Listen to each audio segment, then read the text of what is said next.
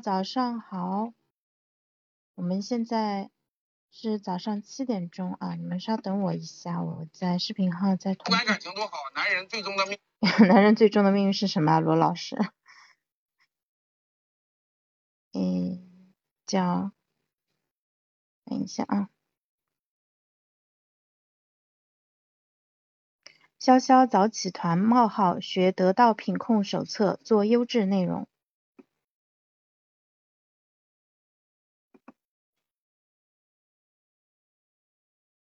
好，今天是我们第四场内第四场了，OK，然后我设置一下画面啊，转成切换到语音直播就好了。好的，太好了，终于不用对着屏幕了。那今天是我们那个潇潇早起团啊学得到品控手册的第四场啊，我们。那个，我现在是在客厅里面，所以大家可能会听到我们家厨房的声音啊，呃，请大家谅解一下。我应该是戴个耳机的，但是昨天晚上也没有做好充分的准备啊，所以今天语音直播一下。我让那个我婆婆把那个空那个什么关一下啊。声音关一下，门关一下，我我先去关一下门，你们稍等一下啊。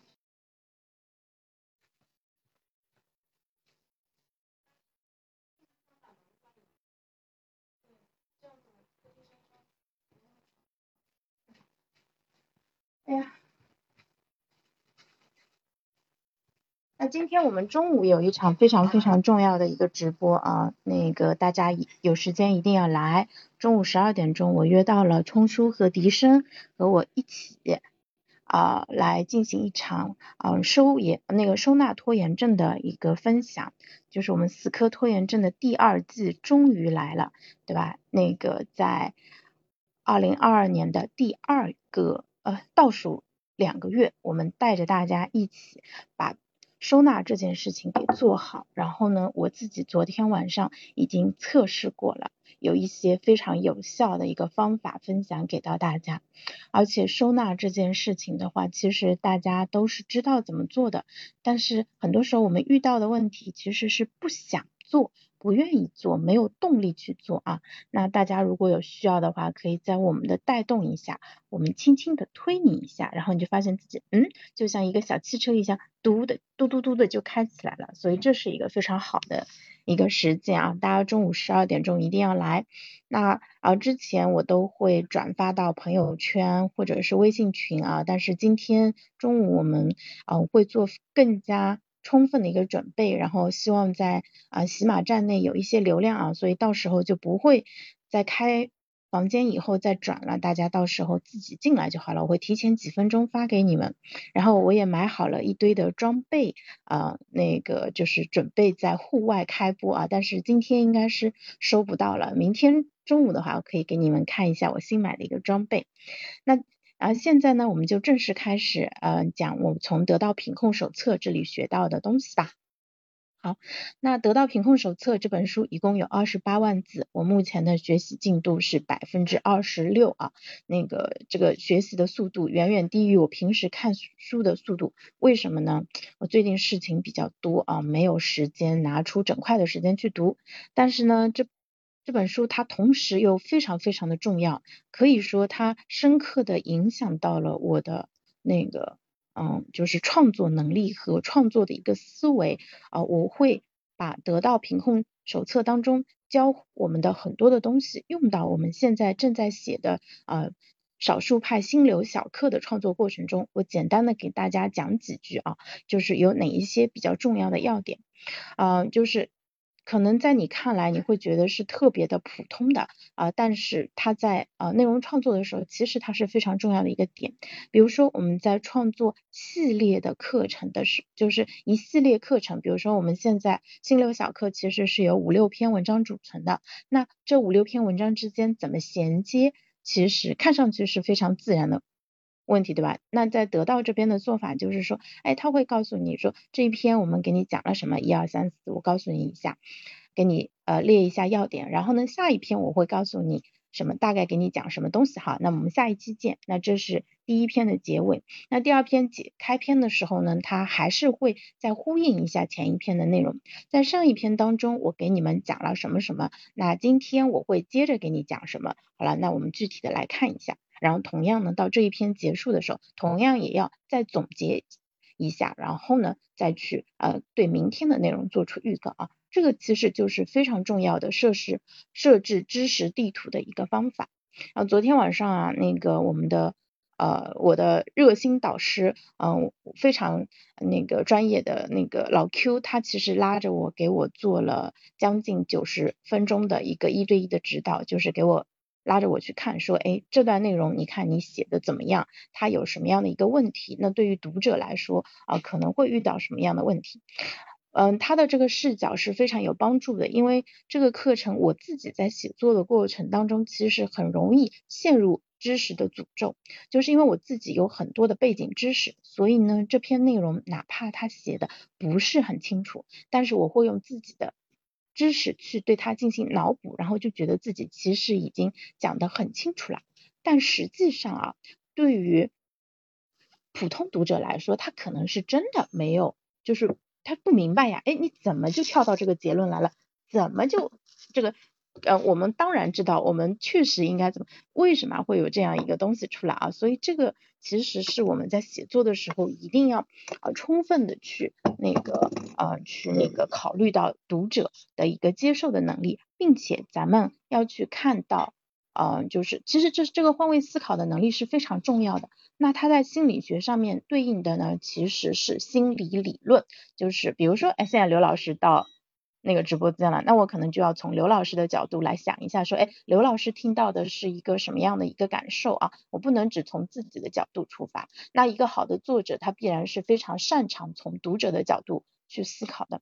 所以呢，像得到他每一篇文。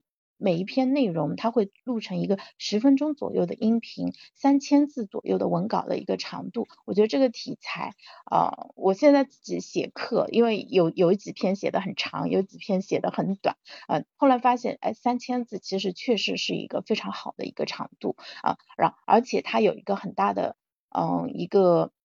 呃，架构是这样子，得到每一每一节课他用的一个架构，其实都是挑战加解决方案。那我在上来的时，一开始的时候就向读用户提出一个挑战，哎，我们现在遇到这样一个问题，那我们怎么解决这个问题呢？那这个问题可能跟这个用户就是的亲身体验是非常有共鸣的，这个用户马上就带入自己的。一个真实的感受了，哎，确实我也遇到这个问题，我真的很想知道怎么解决，那他就特别强的动机去读下去。那另外呢，如即使他没有亲身的一个体验，但是人有很强的共情能力，所以呢，就是哎，有一个小 A 遇到了这样一个问题，我虽然没有遇到这个问题，但我完全能理解小 A 的这个处境，哎，我也替小 A 着急，那有什么办法可以帮助小 A 呢？所以呢，这个。同情心，这个共情的超强的共情能力，也会带动着读者去认真的把这个给读下去啊，所以这个是非常非常好的一个方法。那说到共情能力，我们再多说一嘴啊，那个为什么共共情人能力是人类最重要的一个能力之一？呃，就是我们那些为什么大家喜欢看小说，喜欢。看电影，特别是那些很多电影能让我们非常的投入，其实就是因为人类的共情能力在其中发挥了巨大的一个作用啊。好，那现在是十分钟的一个时间啊，我们接下来再讲五分钟，因为今天还是会七点呃十五分准时结束。然后我给大家讲一下，就是呃最昨天晚上不是双十一，大家开始疯狂的买了嘛，我我给大家讲一下我。给电商平台贡献了多少的那个销售额啊？哎，他们太惨了，他们失去了我这样一个铁杆用户。今年我真的没有什么特别想买的东西，虽然昨天在群里跟大家说要不要买个机械键盘，但是可能也就不买了吧。呃，然后嗯，呃，当然也可能会买啊。昨天我一共就花了两百七十块钱在淘宝上面，我买了一套呃一桌两椅的那个折叠的那个露营的桌椅。呃，折后价一百三十块钱，给我儿子买了四四双袜子，五十块钱。我还买了一个什么东西，我忘掉了。哦，买了一套二零二二年呃 CPA 考试综合阶段的一个呃这个。题库呃花了九十块钱，为什么会价格比较便宜啊？主要是因为明年他就卖不出这个价钱了，他要所以他要趁双十一最后的机会把二零二二年这套书给甩掉，因为明年他要印新的啊，这个很有意思啊。然后呃那这是我昨天晚上花的，然后今天早上的话，那个因为我们昨天全家那个家庭会议，或者说我们以后早点睡啊，所以我昨天差不多。呃，十点四十分就睡着睡下去了，但是入睡没有那么快。那到今天早上的时候，然后就真的睡不着了呀。三点钟我们家的那个智能音箱突然嘣的一声，然后被吵醒了。当时看钟三点钟，后面呢，大概我我后面又迷迷糊糊没怎么睡着，后来再看的时候，其实已经五点四十左右了。然后。我就突然想起来说，哎，我可能中午的时候，我是不是可以弄个露营装备，帮助自己在户外直播啊？因为我最近其实是跑到户外去的，呃，那我就想到了说，我可以买一个充气沙发，对吧？买了空气沙发，那这个价格不是很理想啊，京东把价格做得很高啊，这个世界上最深的套路就是京东的什么满减的一个套路，然后。呃，那这个价格不划算啊。后面我又凑了一个单，买了个枕头，充气枕头和买了一个折叠的椅子，一共花了一百八十块钱，然后送到办公室啊。所以今天他应该是来不及送了，但是明天中午的话肯定能用上。所以呢，大家到时候就可以看到我在那个开阔的户外，就是它其实是一个屋顶的那个，就是那个平平台上面，然后呢。对吧？把充气沙发给充起来，然后旁边放着一个折叠椅子，还配套一个充气枕头的这样一个直播的一个装备啊。我们尽量让自己舒服，同时呢，给到大家呈现呃最好的一个内容。因为从呃今天十二点钟开始，我们后面没有特殊情况的话，啊每天会在喜马这边给大家呈现一个小时的内容。然后我也邀请邀请了冲叔和笛声跟我们一起来这样做。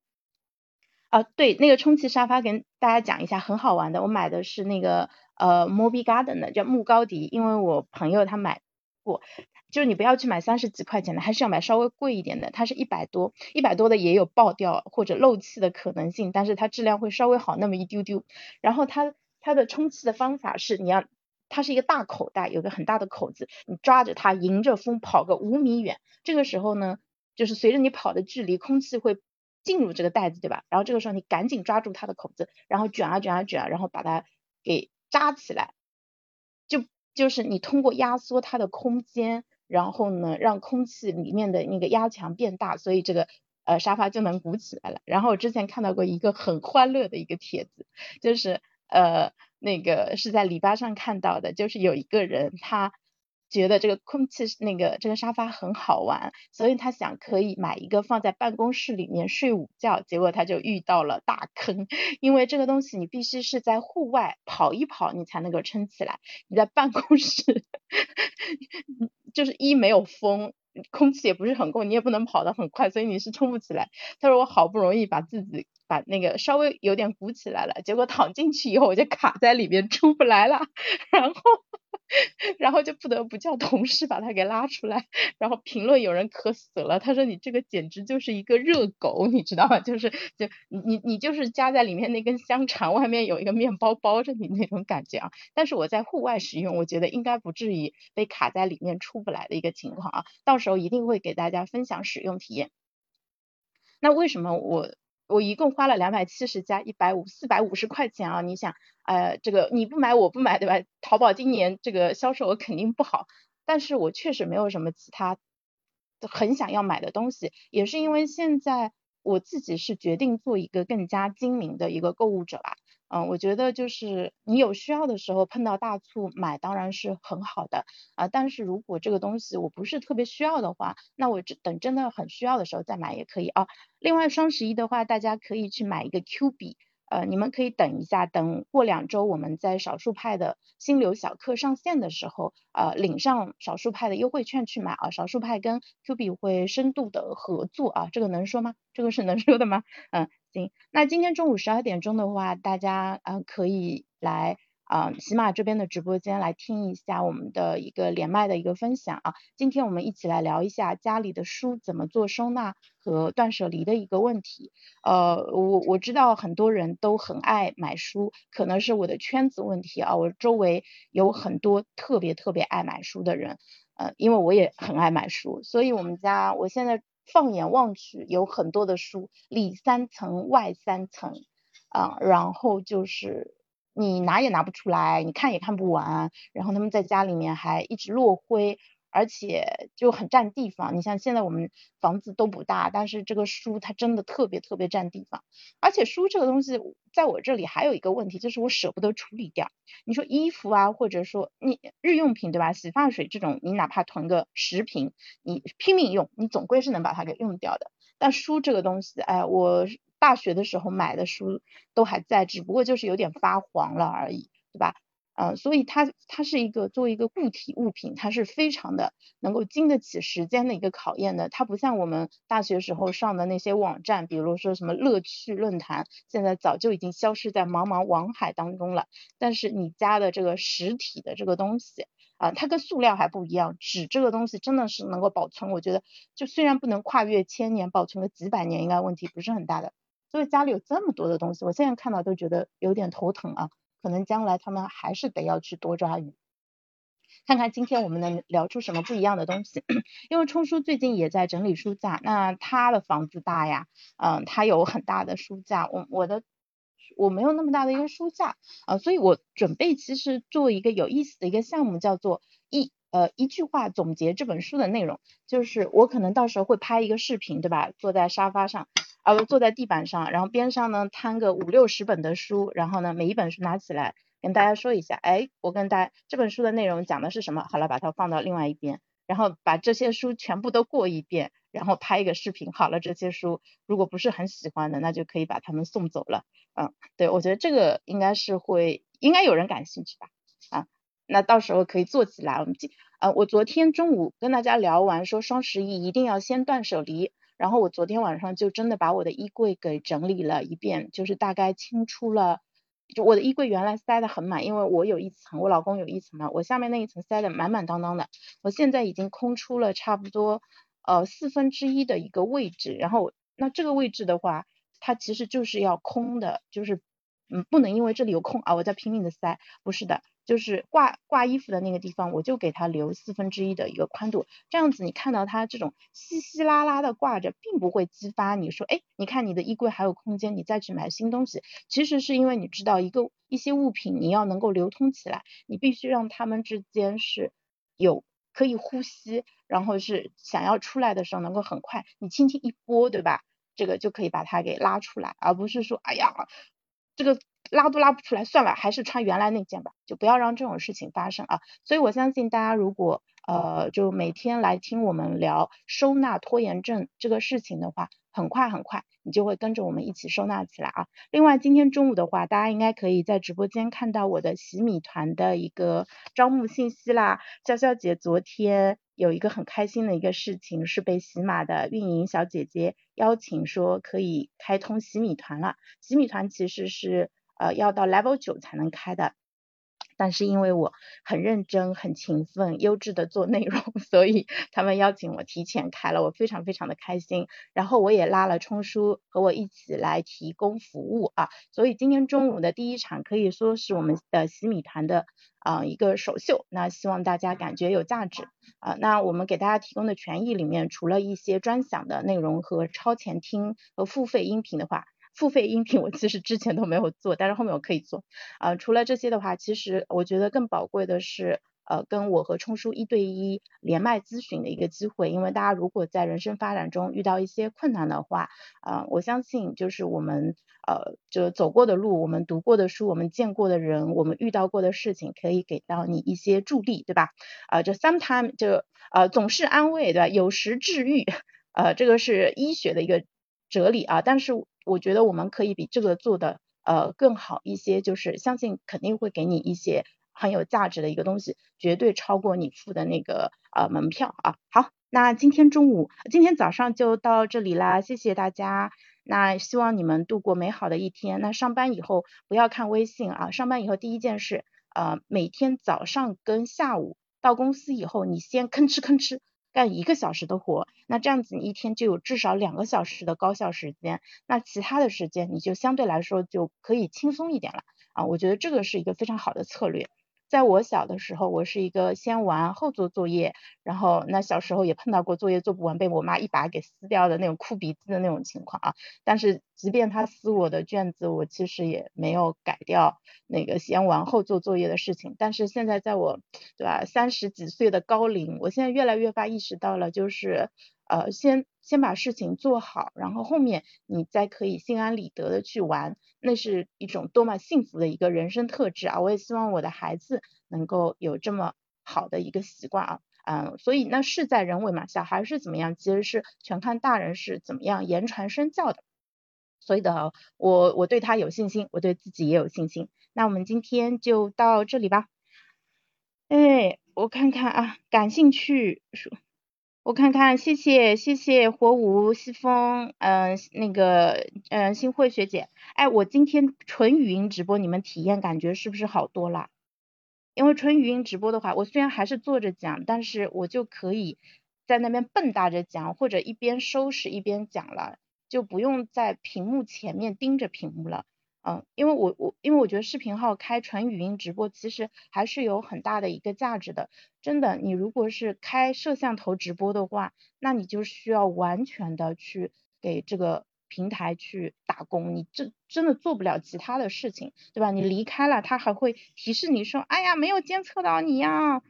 对，我觉得纯语音直播对你们的干扰也会比较少一点，因为你你就不用去看屏幕了嘛，你只要听就好了，那我们今天就到这里啦，谢谢大家，拜拜。